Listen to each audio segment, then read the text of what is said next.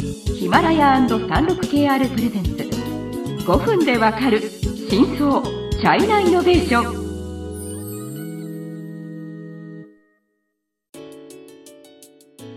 皆さんこんにちは。サンルケアルジャパンの委員です。日本経済新聞の山田です。はい。えーと、今回は年末特集2020年中国ビジネス大事件、振り返りの最終回です、はい、はい、最終回ではアントグループの上場延期について、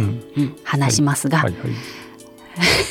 びっくりした事件ですよね、まあ、誰でも。普通の人は驚くよね、うん、普通じゃない人も驚くと思います、はい、あの簡単にちょっとあの事件、えーと、整理しますね、うん、でまずそのアウトグループっていうのは、はいはい、こうアリババグループ。そうですね。まあ傘下傘下って言えるんですかね。傘下いや、うん、あのいわゆる子会社ではないでしょ、はい、多分15%とかしか持ってないと思うんですけど。まあ、ただしもともとアリババの決済サービスアリペイからやってる会社、からまあ独立した会社ですね、でまあただごめんなさいちょっと細かくはちゃんと調べなきゃいけないですけど子会社じゃないけどその関係する人が持ってるから実質的な支配権というかグループだっていうことは事実だと思います。ですね。です。はい。うん、で、そのアントグループは、まあ、昔アントファイナンシャルって言うんですけど、今年も改名しましたが、うんうん、このアントグループのその話は以前の多分そのアリババの時かとかまあもう現金をもう持ち歩かないシリーズがあったんですけど、そこで割と詳しくはしました。うんね、でつまりアントグループ今アリペイ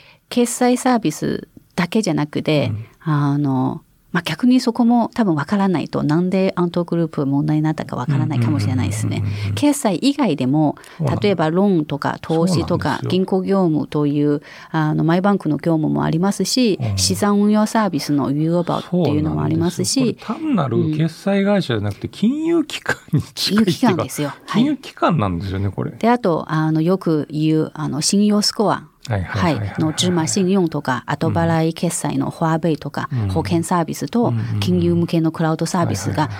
そうとても総合的な大きなそのエコシステムを構築しているそうプラットフォームですね。でそのアントグループずっとみんなすごいすごいって思ってるんですけど、ずっともうあの未公開のままでしたが、今年になってやっとあの上場する話になって、うん、でその上場も、えーと、そうですね上海人民元人民元建てのあの上海 A キャブと香港ドル建ての香港 H 株で同同同時上場する予定で資金調達の規模が一応こう350億ドルに、はい、達する見込みでした。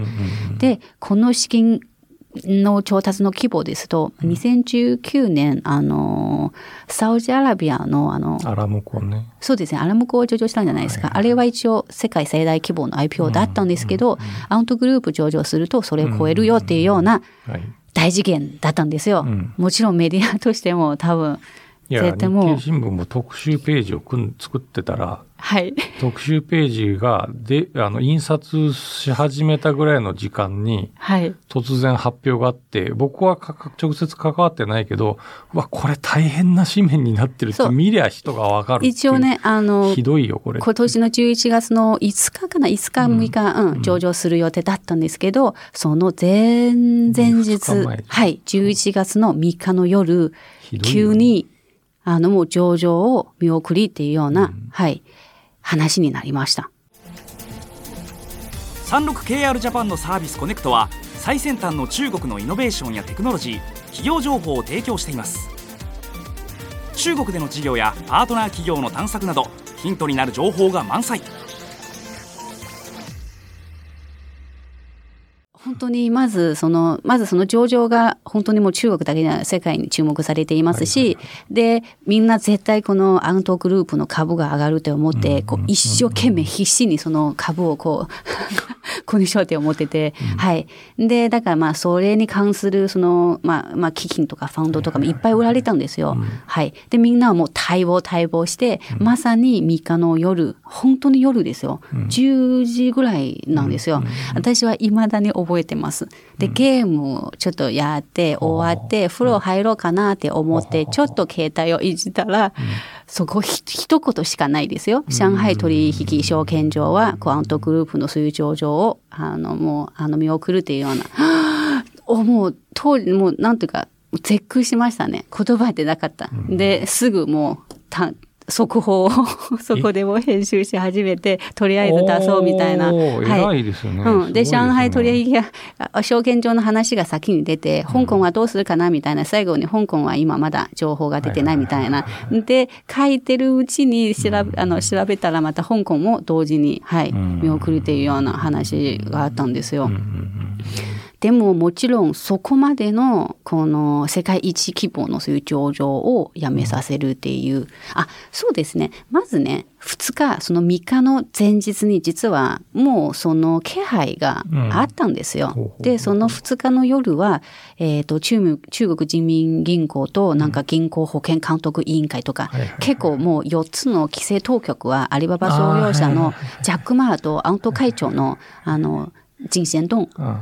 急に呼び出したんじゃないですか。で、管理監督上の指導を行ってっていうニュースはまずあったんですよ。うん、そこもまずみんなびっくりして、うん、でもまさに次の日はもう上場をこう延期するというような話になるとは誰も思わなかったという感じですね。で、もちろんそこまでの大事件、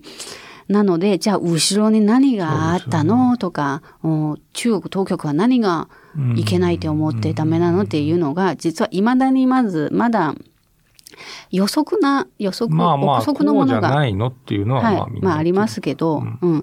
ていうような感じですね。うん、はい。だからそれだと番組が終わんないんで一応話をすると。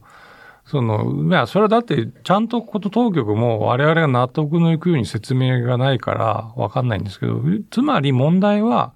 多分、こうだろうって言われてるのは、その、ファイ、つまりテクノロジーの会社だって言って上場しようとしてたのがやっぱまずいと。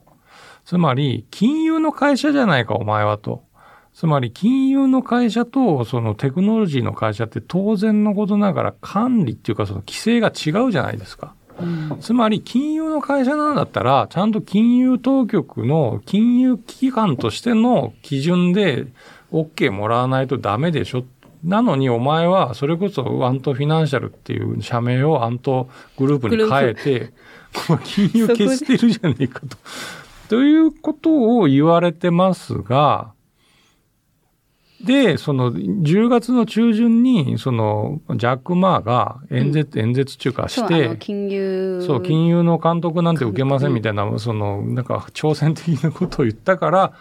それで起こったんだろうとこう言われているものの。まあでもあの実はそのジャック・マーはその金融フォーラムでそういう発言したのも、多分もうその前に実はもう中国東京からこういう話があったっていうところであえてそこで反発するみたいな。っていうのをそのつまりに僕が言ったのは日本の専門家の解釈ですけど中国のハイテク業界の別の人に聞いたらあんなのわざわざ共産党が起こるようなことを言ったのは、最後の抵抗したんじゃないかっていう言い方をしてる。うん、割とジャック・マーはずっと中国政府に中央的な、まあ、まあ政府っていうか共産党、ね、共産、うん、まあ、うん、そのすごくそのなんていうか、うん、まあある意味清清少と日本で言いますけど、そう言われてる人が、